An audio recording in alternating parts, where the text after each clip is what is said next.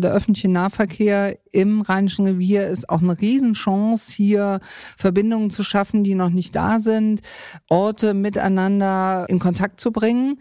Selbst in der Stadt wollen wir mehr und auf dem Land, da müssen wir noch viel, viel mehr haben.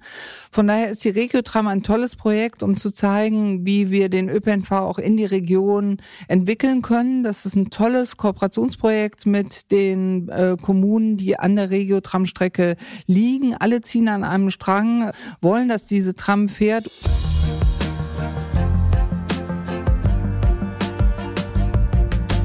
Und hallo, herzlich willkommen zu unseren Reviergeschichten. Mein Name ist Thorsten Knippertz. Lang ersehnt, jetzt ist es endlich da. Das 49-Euro-Ticket äh, seit Mai. Ab Mai macht es das Reisen in Deutschland billiger und damit natürlich auch im Rheinischen Revier. Das bringt viele Möglichkeiten, aber auch viele Fragen mit sich und deswegen wollen wir heute unter anderem über Mobilität sprechen. Wir sind in Aachen, wir sind äh, im Rathaus in Aachen und ich spreche mit der Oberbürgermeisterin von Aachen. Sibylle Keupen ist da. Freut mich. Hi. Hallo. Ja, schön, dass wir hier zu Gast sein dürfen. Draußen äh, ist das Leben, deswegen kann es sein, dass wir auch ein paar Geräusche hören, aber so soll das ja auch sein. Mittendrin hier in der Kaiserstadt. Äh, jeder, der schon mal hier war, weiß von der Geschichte von den Römern, von den Aachener Printen, vom Karlspreis.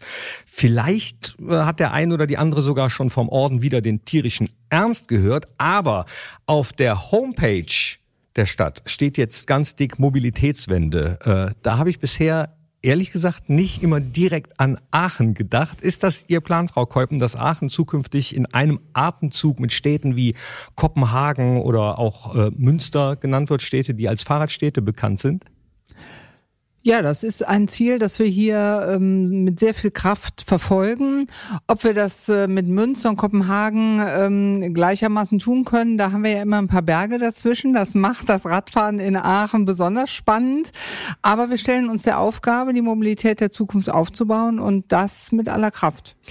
Hat die Nähe zu Kohlerevieren und Tagebauten äh, auch eine besondere Rolle in diesem Zusammenhang? Ja, Strukturwandel ist das, was uns im Moment äh, in vielen Bereichen begleitet. Wir bauen die Stadt um. Wir sind hier mitten in der Stadt.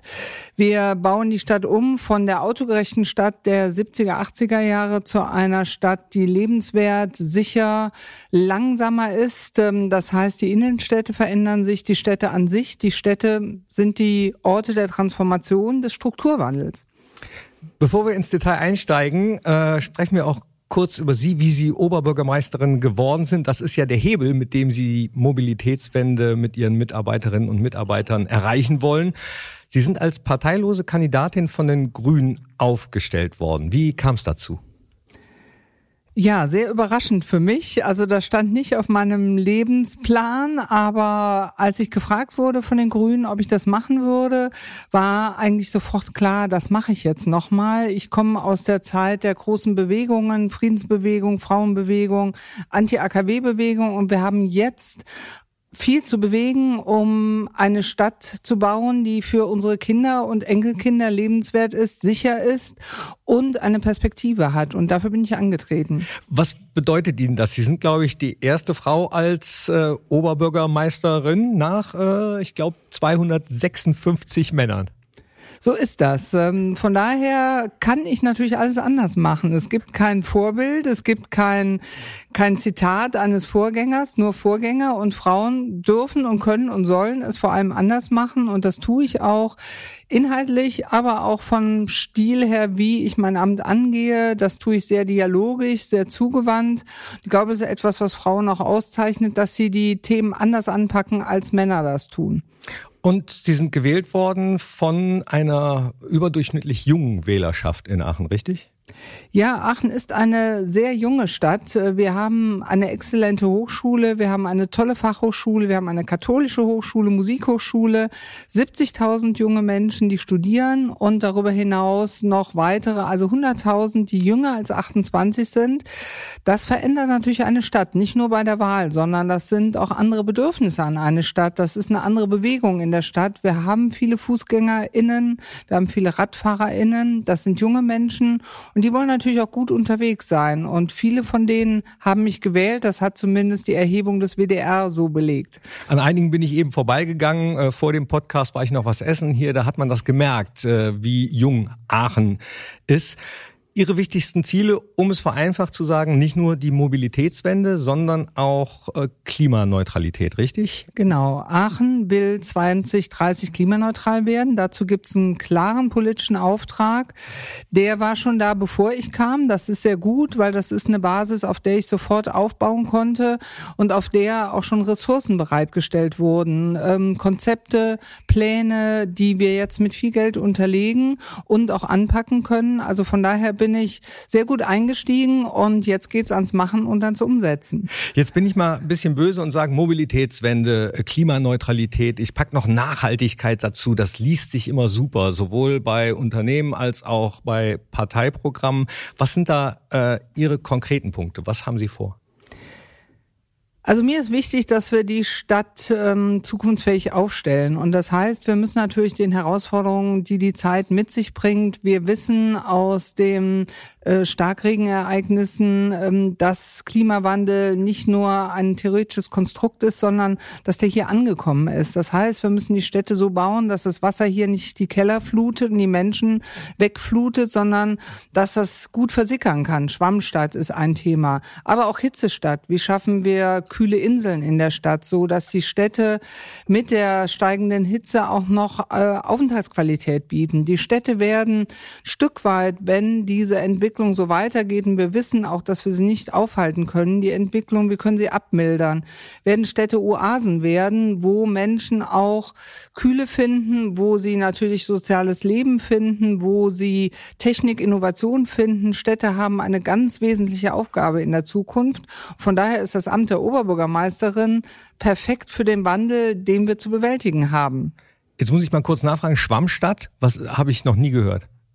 Schwammstadt. Ja. Sie stellen sich den Boden wie einen großen Schwamm vor, wo nämlich das Wasser dann versickern kann. Wir haben ja viele versiegelte mhm. Flächen in der Stadt. Das ist äh, einer autogerechten Stadt äh, quasi in die DNA geschrieben. Wie in meiner Heimatstadt Mönchengladbach. Ja, herzlichen Glückwunsch. Und jetzt geht es darum, die Flächen zu entsiegeln, damit das Wasser äh, sich speichern kann, damit man Bäume hat ähm, mit eben auch Wasserspeichern, die dann eben in Trockenheiten dieses Wasser wieder abgeben können, so dass wir neue Kreisläufe schaffen, die sowohl die Starkregen ähm, Zeiten als auch die Trockenzeiten gut miteinander verbinden. Und das ist ganz einfach, wie mit dem Schwamm, den wir im Haushalt kennen. Okay, jetzt, jetzt habe ich es verstanden. Äh als Oberbürgermeisterin ist man für fünf Jahre gewählt. Äh, ambitioniertes Programm, ne, sage ich mal. Das ist wenig Zeit für die Veränderungen, die wir vor der Brust haben, weil bis sie mal drin sind, das kann ich jetzt nach fast zweieinhalb Jahren sagen, haben sie die Dinge mal gut strukturiert, aufgesetzt, sie sind drin in der Verwaltung, sie sind drin in der Politik und dann geht's schneller vorwärts. Und dann ist man aber natürlich schon, denkt, ah, zweieinhalb Jahre, dann ist die nächste Wahl und du brauchst diese nächsten fünf Jahre, um deine Projekte weiter auf Schiene zu bringen. Und ja, Politik ist auch durch Wahlkampf, durch ähm, Kämpfen um Inhalte ähm, bestimmt. Und das fängt dann auch schon an. Nach ähm, drei Jahren würde ich mal sagen, dass man sich dann wieder so positioniert. Und das ist für manche Projekte nicht ganz einfach, weil man natürlich dann eher so auf sich guckt als auf das Gemeinwohl. Auf sich gucken ist ein gutes Stichwort. Äh, ich würde gern mal ganz kurz auf Sie gucken. Sie haben eben schon gesagt, ähm, wo Sie herkommen, bewegungsmäßig gesehen. Äh, hatten Sie vorher schon Berührungspunkte mit der Politik oder mit Politik gar nichts zu tun? Ich bin eine klassische Quereinsteigerin. Also ich komme aus dem Kulturbereich, ähm, habe eine große Einrichtung geleitet. Also das Leiten einer Organisation äh, war Teil meines Berufslebens, aber aus dem Kulturbereich. Was, was war das für eine äh, Einrichtung? Es war eine Bildungseinrichtung mit dem Schwerpunkt Kultur. Können Sie sich vorstellen wie eine VS, die aber nur Kunst, Kreativität und Kultur macht. Oh, cool. Ich spiele Theater. Von daher. Ich auch. Äh, also, ja, könnten wir uns mal überlegen, welches Stück oder welche Rollen, äh, welche Stücke uns bieten. Für ich kann Ihnen verraten, dass das eine ganz gute Voraussetzung für das Amt der Oberbürgermeisterin ist, gewisse Theatertechniken zu beherrschen. Ich habe keine Ambition. Schöne Grüße an Felix Heinrichs im Moment in Mönchengladbach. Nee, aber also wie, wie sind Sie denn dann doch in die Politik gekommen? Ja, ich war immer ein politisch denkender Mensch. Mir war das Gemeinwohl, ähm, dass äh, die Ge Stadtgesellschaft immer wichtig. Ich habe äh, viele Netzwerke gegründet, in Netzwerken gearbeitet und das ist auch das, was mein Amtsverständnis als Oberbürgermeisterin ausmacht. Gemeinsam die Stadt nach vorne bringen, Menschen zusammenbringen, die sonst nicht gemeinsam am Tisch sitzen, ihnen die Ängste nehmen, voneinander, füreinander gewinnen, um diese Stadt umzubauen, weil das kann ich äh, beileibe nicht alleine tun. Jetzt nochmal zu einer kleinen Rubrik, die nennt sich kurz und knackig. Am besten gerne nur äh, einen Satz als Antwort. Äh, wie bewegen Sie sich im Rheinischen Revier am liebsten fort? Im Geiste. Da sehe ich nämlich die, die Zukunft. Was ist Ihr Dienstwagen, Benziner oder E-Auto? E-Auto. Welche Aachener Spezialität ist Ihnen lieber? Printen oder Printenlikör? Printe. das kam, das kam alles wie aus der Pistole geschossen. Sehr schön. Gar kein Likörtyp? Nee, ist mir zu süß. Ja. Okay. Gucken wir mal ins Detail. Jetzt lassen Sie uns mal einen Blick auf die Geschichte von Aachen werfen. Vor dem Zweiten Weltkrieg gab es hier ein riesiges Straßenbahnnetz, eins der größten in Deutschland. Die fuhren, glaube ich, sogar bis in die Eifel. Äh, dann wollten die Aachenerinnen keine Straßenbahn mehr. Die Schienen wurden rausgerissen und bis Mitte der 70er, 80er Jahre wurde Aachen zu einer Top Autostadt gemacht. Oh, schon wieder eine kleine Parallele zu Mönchengladbach, sehe ich gerade. Da wollte Na, man auch. Ich glaube, Hannover ist noch besser. Ja. nee, aber die wollten auch irgendwann keine Straßenbahn mehr und heute sagt man, ach, äh, hätten wir sie mal doch nicht rausgerissen. Aber war doch so, ne? Äh, ist genau, richtig. Ja. ja. Und ähm, jetzt wollen sie das alles wieder zurückbauen? Nicht zurückbauen. Das wäre wäre ja nicht äh, zukunftsgewandt. Also wir schauen ja jetzt, wie können wir Mobilität in der Stadt gut abbilden. Und wir wissen, deswegen ist es wirklich schade, dass es diese Verbindung nicht mehr gibt, dass die Zuleitung aus der Region über die Schiene in ähm, ganz hervorragender Weise funktioniert. Deswegen sind wir im Moment wieder dabei, eine Tram auf die Schiene zu setzen, eine Regio-Tram, das heißt, diese weiten Strecken auch abzubilden fast bis Mönchengladbach, würde ich sagen. Also wir gehen bis Basweiler und dann schauen wir mal, ob wir übers Rheinische Revier weiterkommen. Ähm, also das bringt die Menschen schnell in die Stadt. Ähm, das ist der äh, sicherste Weg durch die Schiene, weil wir dann nicht mit den anderen Verkehrsteilnehmenden konkurrieren. Es ist rein von der Anzahl der Menschen, die in den Bussen sitzen, kaum mehr leistbar, äh, die ganzen Busse zu besetzen. Von daher ist die Straßenbahn, und das wissen wir auch von den Städten, die Straßenbahn wieder bauen, die die Menschen fahren gerne mit der Straßenbahn. Wir werden die Mobilitätswende auch nur dann schaffen, wenn sie Spaß macht. Also das ist kein Verordneten äh, von jetzt aber ÖPNV dreimal täglich, sondern das muss von den Menschen aus dem Herzen kommen, aus Überzeugung kommen.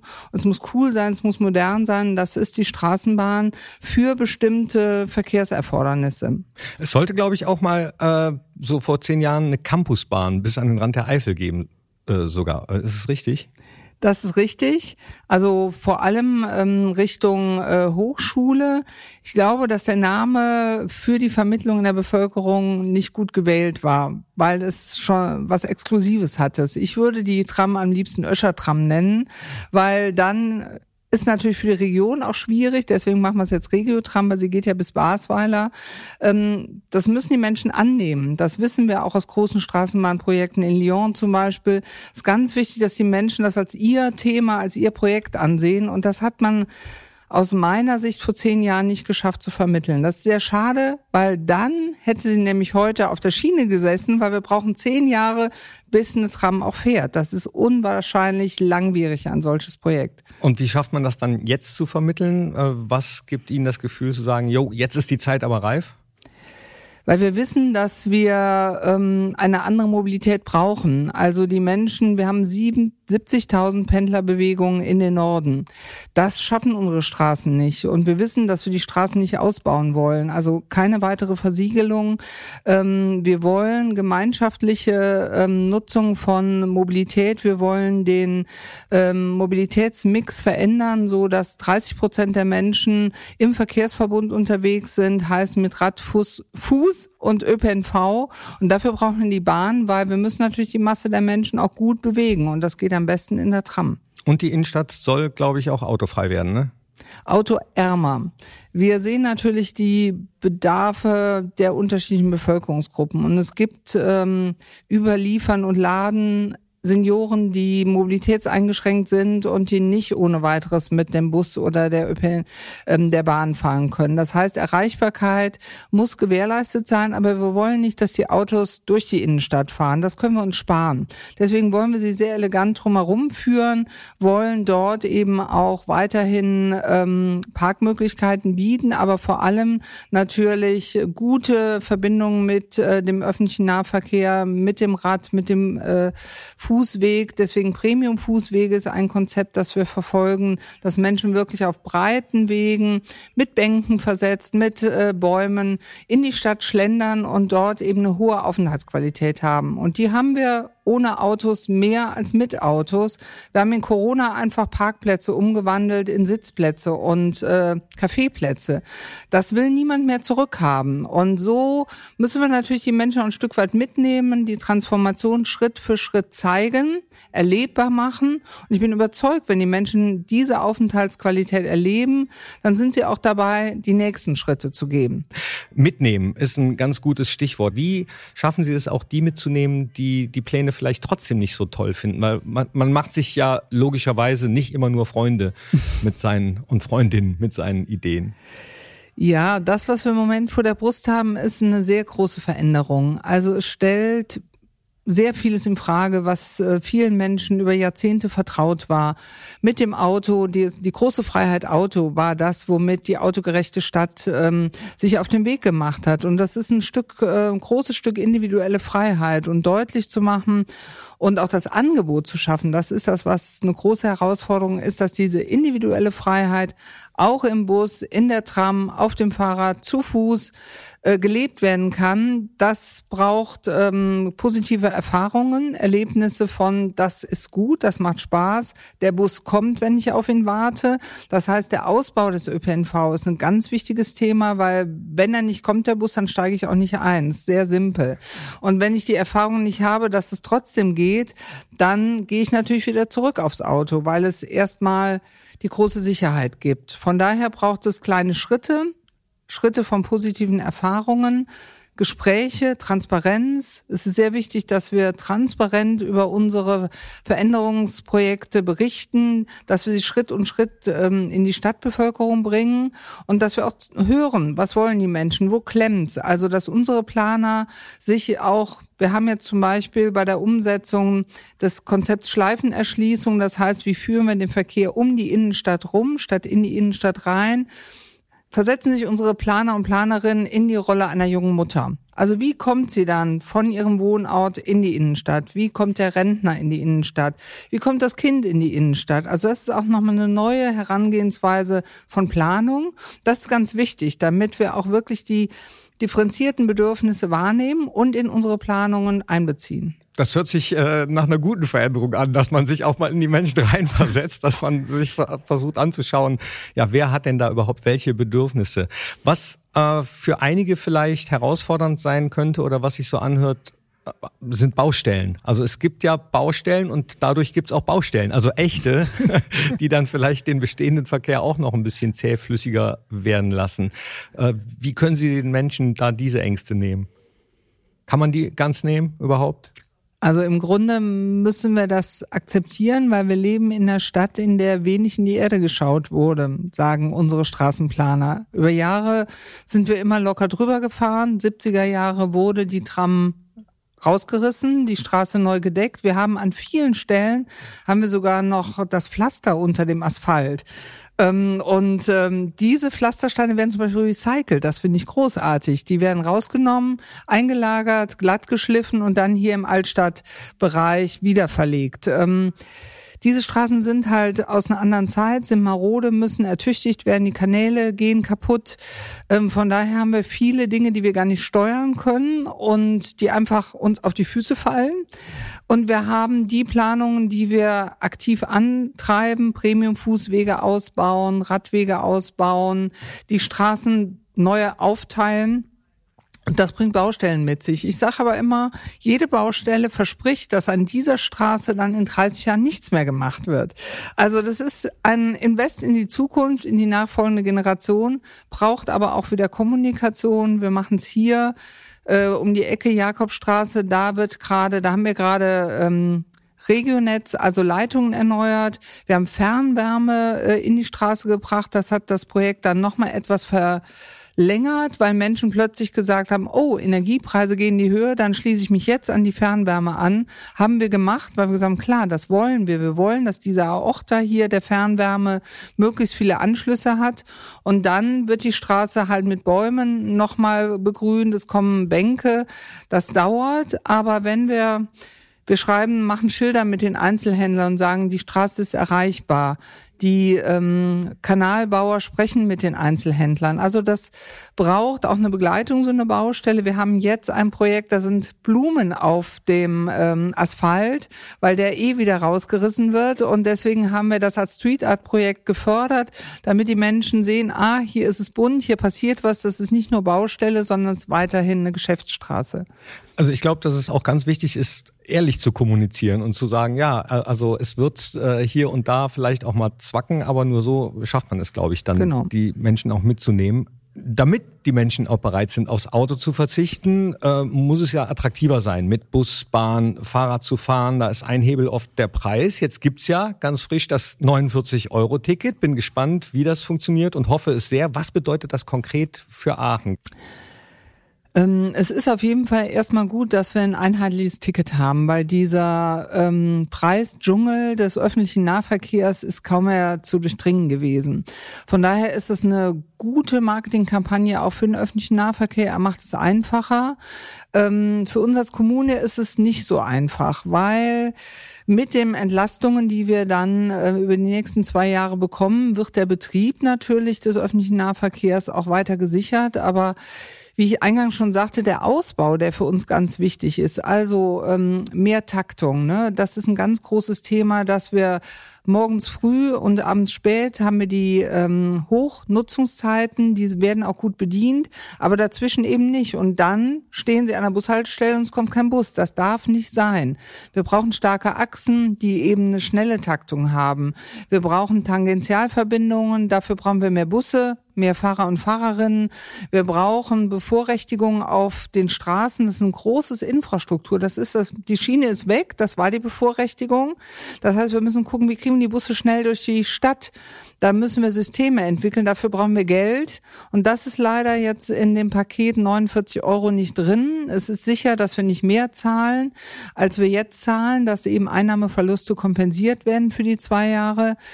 Wir müssen aber auch als Städte brauchen wir diese Infrastrukturmaßnahmen, um den ÖPNV attraktiv zu machen. Von daher erster Schritt super. Das hätte auch niemand gedacht, dass das gelingt. Ähm, man hat da auch echt viel äh, drum gerungen zwischen Ländern und Bund, mit uns als Kommune, mit den Verkehrsverbünden. Aber der Knoten ist, glaube ich, jetzt gelöst und das müssen wir als positiven Impuls auch für den öffentlichen Nahverkehr wahrnehmen. Ich denke, es wird auf jeden Fall dazu führen, dass Menschen umsteigen. Das haben wir mit dem neuen Euro-Ticket auch gemerkt. Die Menschen haben es ausprobiert, aber da müssen wir auch liefern, dass es wirklich gut ist. Was, was passiert denn mit dem Semesterticket bei den vielen StudentInnen oder auch mit den Mitarbeiterinnen der Stadt? 5600 roundabout. Da arbeiten wir noch dran. Also da gibt es noch keine endbefriedigende Lösung, weil natürlich die soziale Kompensation des 49-Euro-Tickets wichtig ist, dass das Ticket jetzt nicht teurer ist als vorher für Arbeitnehmende und für Studierende. Aber da wird man eine Lösung finden. Da bin ich sehr optimistisch, weil man wird sie nicht verlieren wollen. Also wir haben das Jobticket für alle Beschäftigten der Stadt angeboten und auch abgenommen. Äh, und es gibt teilweise auch schon große Arbeitnehmerinnen, die wir gewonnen haben, wo sie sagen, macht Jobticket, damit wir wir Einnahmen für den öffentlichen Nahverkehr haben, damit es einfach auch selbstverständlicher Bestandteil ähm, eines Arbeitsvertrages ist, wie das in Frankreich ist. Da gibt es zum Beispiel die Finanzierung des ÖPNV auch über Unternehmensabgabe. Das ist im Grunde ein Jobticket fest im Tarif verankert. Das wäre eine Lösung für uns, wo wir sagen, da können wir auch für Berufstätige entsprechend attraktive Angebote machen und aber auch Einnahmen für den Ausbau generieren. Also sind wir noch lange nicht am Ende, was die Finanzierung des öffentlichen Nahverkehrs und auch die Kundenfreundlichkeit im Ticket angeht. Ja, Stichwort Kundenfreundlichkeit. Ein Thema haben Sie ja eben schon angesprochen. Wenn man da steht, will man, dass ein Bus kommt. Das äh, ist natürlich in der Stadt so, aber auch gerade im Umland. Wir haben äh, in einer der letzten Folgen in unseren Reviergeschichten gerade darüber auch schon mal gesprochen. Da nutzt mir das schönste 49-Euro-Tickets nicht wenn da keine Haltestelle, kein Bus, kein Bahn mhm. fährt, wenn ich es jetzt brauche, wie optimistisch sind Sie da, gerade was das Umland betrifft, das Rheinische Revier? Hat viel Umland. Das ist richtig. Das hat aber auch viel Potenzialland, würde ich mal so sagen. Ähm, also es ist auch äh, Strecke, die wir gestalten können. Also der öffentliche Nahverkehr im Rheinischen Revier ist auch eine Riesenchance, hier Verbindungen zu schaffen, die noch nicht da sind, Orte miteinander ähm, äh, in Kontakt zu bringen. Wir wissen, dass natürlich der ÖPNV auf dem Land äh, nicht so ist, wie wir uns den hier in der, also selbst in der Stadt wollen wir mehr und auf dem Land, da müssen wir noch viel, viel mehr haben. Von daher ist die Regiotram ein tolles Projekt, um zu zeigen, wie wir den ÖPNV auch in die Region entwickeln können. Das ist ein tolles Kooperationsprojekt mit den äh, Kommunen, die an der Regiotram-Strecke liegen. Alle ziehen an einem Strang, äh, wollen, dass diese Tram fährt, um die Region besser zu verbinden. Die Menschen leben in der Region und sie arbeiten in der Region. Sie konzentrieren sich natürlich auf Oberzentren wie Aachen und Mönchengladbach Mönchengladbach und ähm, müssen da aber auch hinkommen. Und zwar ähm, äh, schnell, pünktlich und mit einer hohen, mit einem hohen Komfort. Das heißt WLAN ähm, in den Bussen, im Bahn, komfortable Sitze. Das ist ja auch ein Thema, wie kann Arbeitgeber diese Wege auch attraktiv gestalten? Also, dass jeder allein im Auto sitzt, das ist überhaupt nicht effizient. Das macht doch keinen Spaß. Nee, das stimmt. Springen wir äh, vom Umland mal wieder in die Stadt. Auch da haben Sie eben schon ein kleines Stichwort gegeben, nämlich äh, die Einzelhändler. Die sagen ja wahrscheinlich so, ja, so eine Innenstadt ist nur interessant und attraktiv, wenn man auch mit dem Auto hinkommt. Ja, das ist das Mindset der 70er, 80er. Wenn wir in dieses Mindset zurückgehen, hat man, ähm, als die Fußgängerzonen in dieser Zeit entwickelt wurden, gab es Proteste ähm, de, der Handelsverbände, weil sie sagten, das ist der Tod des Handels. Also das heißt, Wandel ist immer auch eine Herausforderung und man schaut äh, sich ihn auf der Folie an, die man kennt. Und das heißt, das, was wir jetzt vorhaben mit der Stadt, den Umbau der Stadt, das heißt nicht mehr die Stadt des Einkaufens. Ich sage, jeder Leerstand, den wir hier haben, ist auch verursacht durch die Menschen, die online kaufen. Das heißt, wenn die Menschen in der Stadt kaufen, wird es auch weniger Leerstand geben, aber das ist nicht alleine. Es wandelt sich, es wird weniger Handel in der Stadt geben, da sind die Fachleute sich einig.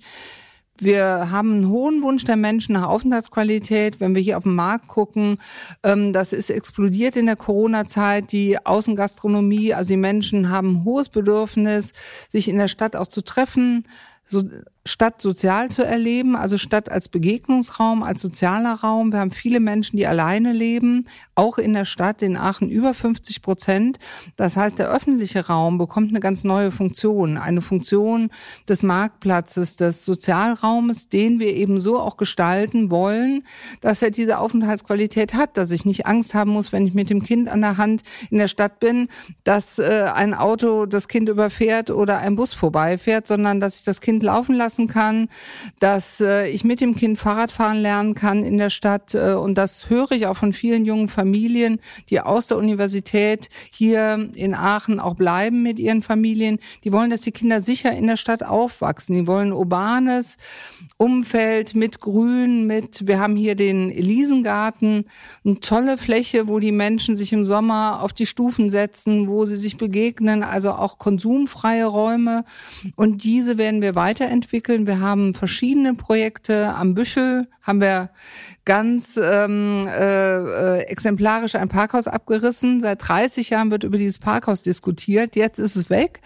Ähm, und dort entsteht jetzt erstmal eine Wiese. Die Planer haben sich entschieden, dort eine Grünfläche, eine städtische, Stichwort Schwammstadt, ähm, kühle Inseln in der Stadt, ähm, die aber arrondiert wird mit neuen Gebäuden, die Wissen, Wohnen und Wiese verbinden. Und am Theaterplatz werden wir auch einen Platz schaffen, der ähm, eben autofrei ist, wo Menschen zusammenkommen können und einfach gemeinsam plaudern, sich die Stadt ansehen, ins Theater gehen, aus dem Theater rauskommen und sich eben wohlfühlen in der Stadt. Also das Stadtklima soll insgesamt verbessert werden. Genau.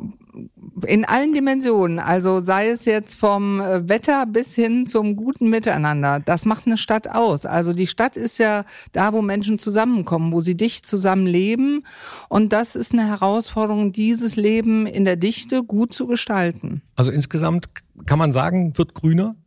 Es wird grüner, es wird ruhiger, es wird bunter, es wird einen bunten Nutzungsmix geben. Das heißt, neben dem Handel werden wir, wir haben eine Hochschule, die immer Räume sucht, damit Studierende lernen können, Lernräume, ähm, kleine einzelhandelsgeführte Geschäfte, aber auch Geschäfte des täglichen Bedarfs. Das heißt, die Menschen leben in der Stadt, wollen dort auch eine Nahversorgung haben. Gewerbe in der Stadt, Kultur in der Stadt, also das ganze pralle Leben mitten in der Stadt. Sie bieten mir immer wunderbare Elfmeter, die ich versuche äh, dann reinzumachen. Nahversorgung. Da gehe ich jetzt mal auf Energie. Wie soll Aachen in Zukunft energiemäßig versorgt werden? Am besten durch Fernwärme aus regenerativen Energiequellen. Ähm, da arbeiten wir dran. Wir haben Wärmenetzplanungen im Moment, ähm, dass wir bestimmte Quartiere jetzt schon identifizieren und immer dann, wenn wir eh in die Erde müssen, sagen, dann machen wir auch Fernwärme rein, weil das ist das, was wir auf Zukunft hin brauchen. Wir wissen, dass die Verbrenner auch im Haus nicht mehr ähm, auf Dauer ähm, bestehen können. Das heißt, wir brauchen alternative Versorgung. Das ist in der Stadt eine gemeinschaftliche Versorgung. Und das äh, wollen wir über Fernwärme, die wir dann eventuell aus der Abfallverbrennung ähm, oder aus anderen regenerativen Quellen speisen, äh, durch die Stadt führen. Zusammenarbeit ist wahrscheinlich auch wichtig als Grenzstadt mit, äh, ja, mit, mit Belgien und den Niederlanden, oder? Unbedingt. Das ist das, was Aachen besonders macht. Das ist ein Alleinstellungsmerkmal, ähm, das uns ganz besonders Freude macht, weil wir müssen nicht in Urlaub fahren. Wir hüpfen einfach über die Grenze und haben eine andere Kultur vor uns, aber auch, was die Innovationsprozesse angeht, andere Herangehensweisen. Ähm, wir arbeiten sehr eng mit unseren Nachbarn und Nachbarinnen zusammen, vor allem wenn es um die großen Themen geht. Also auch Mobilität über die Grenze ist noch lange nicht da, wo wir sie haben wollen. Also da ist die Grenze noch ziemlich manifest im äh, wahrsten Wortsinn. Aber wenn wir nach den Niederlanden schauen, Genehmigungsverfahren Windräder, das geht dort wesentlich einfacher. Wir haben von unserem städtischen Energieversorger betreiben wir Windräder in den Niederlanden. Also da geht das sehr flüssig und das ist auch eine große Bereicherung hier für die Region und für die Stadt Aachen. Aber mobilitätsmäßig ist noch Luft nach oben, höre ich raus. Absolut, ja? absolut. Ähm, Gibt es trotzdem vielleicht irgendein Positivbeispiel, wo ein zartes Pflänzchen mobilitätsmäßig ist, was man noch gießen könnte? Also wir haben die Anbindung inzwischen nach Maastricht mit der Bahn. Das ist großartig. Wir haben ein Ticket, was keine Grenzen kennt. Das ist ein E-Ticket, ähm, was in die Umsetzung geht. Ist knapp davor. Ähm, und es gibt ähm, große Pläne, Den Haag-Aachen, äh, den ICE fahren zu lassen. Da arbeiten wir sehr eng mit den Niederländern zusammen. Das ist dann wirklich auch ein Regierungsprojekt. Das hätten wir gerne, dass man wirklich dann auch über die Grenze schnell aus dem Norden der Niederlande in das Herz Europas und dann auch natürlich nach Köln, Düsseldorf überall hinkommt, wo man hinkommen will. Ansonsten steigen ja auch immer mehr Menschen gerne aufs Fahrrad um, egal jetzt ob äh, mit elektrischer Hilfe oder wirklich nur mit Muskelkraft. Äh, hier in Aachen wird es viele Menschen geben, die auf dem Fahrrad fahren. Das ist in Studentenstädten ja so. Äh, was ist da konkret geplant? Vielleicht auch über die Grenzen hinaus. Es gibt ja auch Fernfahrradwege. Genau. Ähm, gibt es da Planung? Also es gibt äh, in den Norden über Herzogenrath Richtung Niederlande auch den Schnellradweg. Das wird so eine richtige Fahrrad ähm, Promenade, würde ich sagen. Ich will jetzt nicht Autobahn sagen, sondern es ist ja ne, eine breite Fahrradstrecke, wie wir sie aus den Niederlanden kennen, mit zwei Spuren, äh, mit äh, ähm, Durchfahrt äh, auf Kreuzungen. Das ist ein Projekt, was schon sehr lange in der Planung ist, aber wir haben jetzt die letzten Hürden, glaube ich, genommen und das sieht ganz gut aus. Das wird auch nochmal ähm, die Strecke nach oben, ähm, sage ich jetzt mal vom Zentrum her gedacht. Wir haben den Plan Radvorrangrouten als sternförmige Bewegung in die Stadt ähm, anzulegen. Davon sind schon zwei ähm, sehr weit, die anderen in der Planung. Das heißt, man kommt aus den Außenbereichen ähm, mit einer Radvorrangroute, die dann auch entsprechend schnell ist in die Stadt, die sicher ist, die ähm, markiert ist, die eben auch weniger Verkehr hat. Ähm, das ist unser Konzept. Einmal das Fahrradvorrang-System äh, ähm, und die Premium-Fußwege auch sternförmig vom Außenbereich, also so, dass wir den Umweltverbund ähm, auch die besten Wege bereiten, denn nur dann werden die Menschen diese auch nutzen. Ja, dann werden sie sie nutzen und machen sozusagen mit. Und da sind wir beim nächsten Stichwort. Sie haben die Idee von der Mitmachstadt. Was muss ich mir darunter vorstellen? Ja, die Aufgaben sind so zahlreich, die wir im Moment haben, ähm, dass wir darauf angewiesen sind, dass die Menschen mitmachen, aber und vor allem ähm, die Menschen mit im Boot sind, denn äh, gemeinsam rudert sich besser. Und ähm, von daher ist äh, mein großes Anliegen der Dialog mit der Bevölkerung, der Austausch, weil wir sehr viel Potenzial in der Stadt haben. Die Hochschule, wahnsinnig schlaue Köpfe hier in Aachen, aber auch Menschen, die im Handwerk engagiert sind, die in den Betrieben engagiert sind, viele Start-ups, die hier in Aachen mit ganz innovativen Ideen sich auf den Weg machen, aber auch die Eltern, die äh, Senioren, Seniorinnen, die ihre Belange einbringen wollen. Und wir werden nur richtig gut, wenn wir es gut mit allen ähm, kommunizieren und wenn wir uns gemeinsam auf ein Zielbild entwickeln. Und das arbeiten wir gerade aus in Workshops ähm, mit verschiedenen sogenannten Stakeholders, wie ich sie gerade auch benannt habe, um zu gucken, ja, wie sieht diese Stadt aus? Weil wenn wir ein gemeinsames Bild haben, dann können wir uns auch bewegen, weil wir wissen, wohin wir gehen und gehen nicht in alle Himmelsrichtungen, sondern auf ein Ziel hin und dann werden wir dies auf jeden Fall auch schneller und besser erreichen, weil alle dabei sind. Wir möchten, ich möchte niemanden an der Seite stehen lassen, weil Stadt ist ein Gemeinschaftsprojekt. Stadt lebt durch die Menschen, die dort leben und es sind alle Menschen, egal wo sie leben, wie sie leben und woher sie kommen. Ja, jetzt haben wir viel über das Thema Mobilität und Beteiligungsmöglichkeiten für Aachen gesprochen. Wenn wir jetzt nochmal auf den Strukturwandel insgesamt schauen, wie stellt sich Aachen dafür auf und welche Rolle spielt Mobilität vor allem für einen erfolgreichen Strukturwandel? Also Mobilität ist der Motor, aber nicht mehr als Verbrennung, sondern als Beschleuniger für den Strukturwandel, weil der Ausstieg der Kohle natürlich auch den absoluten ähm, Wandel der Energie mit sich bringt. Und dafür muss Mobilität auch äh, sich anders aufstellen. Also rein, was ähm, die Energieverbrauch ähm, angeht. Da brauchen wir intelligentere, ressourcensparendere Fortbewegungsmittel, aber auch und. Strukturwandel heißt natürlich auch, wie verbindet sich die äh, dieses, äh, dieses Gebiet neu? Also wie schaffen wir Verbindungen, die vorher nicht relevant waren, weil wir eben den durch den Ausstieg aus der Kohle auch eine ganz andere Konfiguration ähm, dieser Fläche hier haben. Und von daher müssen wir uns natürlich da auch die Frage stellen, wie bringen wir die Menschen von A nach B, wo vorher A noch gar nicht da war, weil dort gebuddelt wurde. Und ähm, wie verbinden wir diese Region ähm, enger miteinander, weil in der Verbindung können wir dann auch ähm, neue Strukturen aufbauen, die Arbeitsplätze schaffen, die die Menschen ähm, von ihrem Wohnort zum Arbeitsort bringen. Und das wird eher eine regionale Frage sein, als eine, die sich nur in den einzelnen Kommunen abspielt. Und wie stellt sich Aachen dafür auf? Wie ist Ihre Vision von der Stadt und von der Region Aachen und dem Rheinischen Revier in zehn Jahren? Also das ist eine Stadt, die zeigt, dass sie Wandel kann, äh, wo es äh, einige Referenzprojekte gibt, wo wir zeigen, ähm, dass es sowohl zivilgesellschaftliche Projekte gibt, die ähm, diesen Wandel gestalten. Zum Beispiel haben wir unser Bäche-Projekt, ähm, ein Verein, der die Bäche nach oben bringen will. Und wir haben jetzt mit der Stadt und zum Glück auch mit Bundesmitteln die Möglichkeit, dieses Projekt auch wirklich in die Umsetzung zu bringen. Das ist für mich ein tolles Projekt, wo Zivilgesellschaft quasi ähm, den Impuls gegeben hat und Verwaltung den Impuls umsetzt. Wir haben es geschafft, die Innenstadt als lebenswerte Stadt des Schlenderns für alle Menschen, alle Generationen äh, umzugestalten. Ähm, es ist ähm, ein Magnet, der die Menschen auch anzieht, Die, die Innenstadt ist ein Brennpunkt für die Stadt, ein Marktplatz und dieser wird lebendig sein.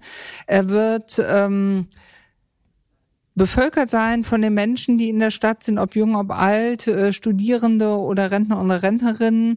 Ähm, und ähm, es wird eine Stadt sein, wo man gesagt hat, warum haben wir uns eigentlich so Gedanken gemacht vor fünf Jahren? Das ist doch alles wunderbar und ich weiß gar nicht, warum wir so eine Angst hatten, äh, mit dem Auto nicht mehr in die Stadt zu fahren. Hört sich nach einer sehr schönen Vision an, also eine Stadt, in der man gerne leben möchte.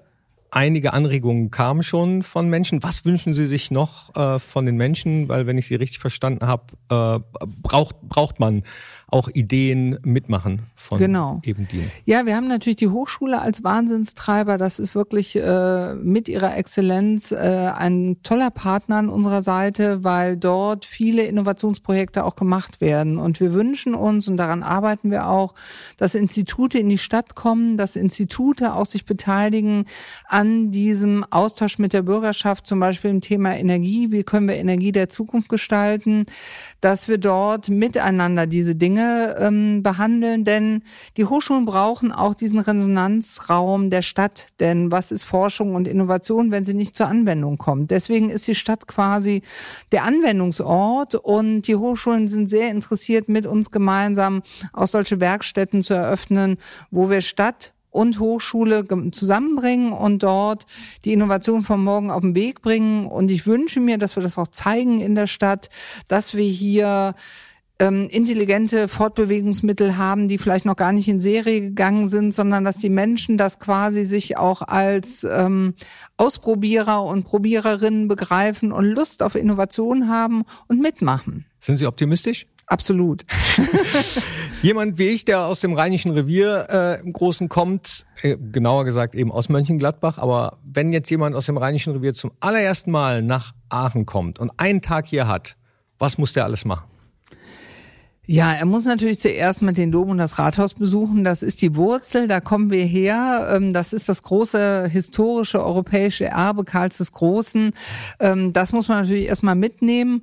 Und dann gibt es ganz viele spannende kleine Hotspots ähm, die einen Besuch wert sind. Das sind die Bäche, die offengelegten Bäche.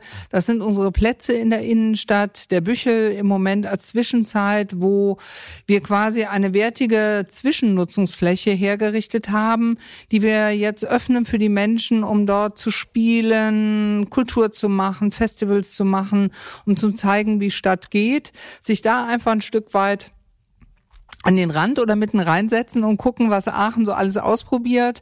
Dann würde ich äh, einen leckeren Kuchen und eine Printe ähm, empfehlen oder äh, andere Leckereien, die wir hier haben. Wir haben viele europäische Lebensmittel, die es nur in Aachen gibt. Ja. Ist im Moment etwas fleischlastig. Da arbeite ich noch dran. Es gibt den Puttes, die Blutwurst. Puttes heißt das Puttes, hier? genau. Okay.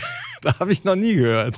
Puttes. Genau, Puttes. Dann gibt's die Öscher Weihnachtsleberwurst, ist auch als europäisches, unikes Lebensmittel eingetragen. Die Printe natürlich. Die kenne ich.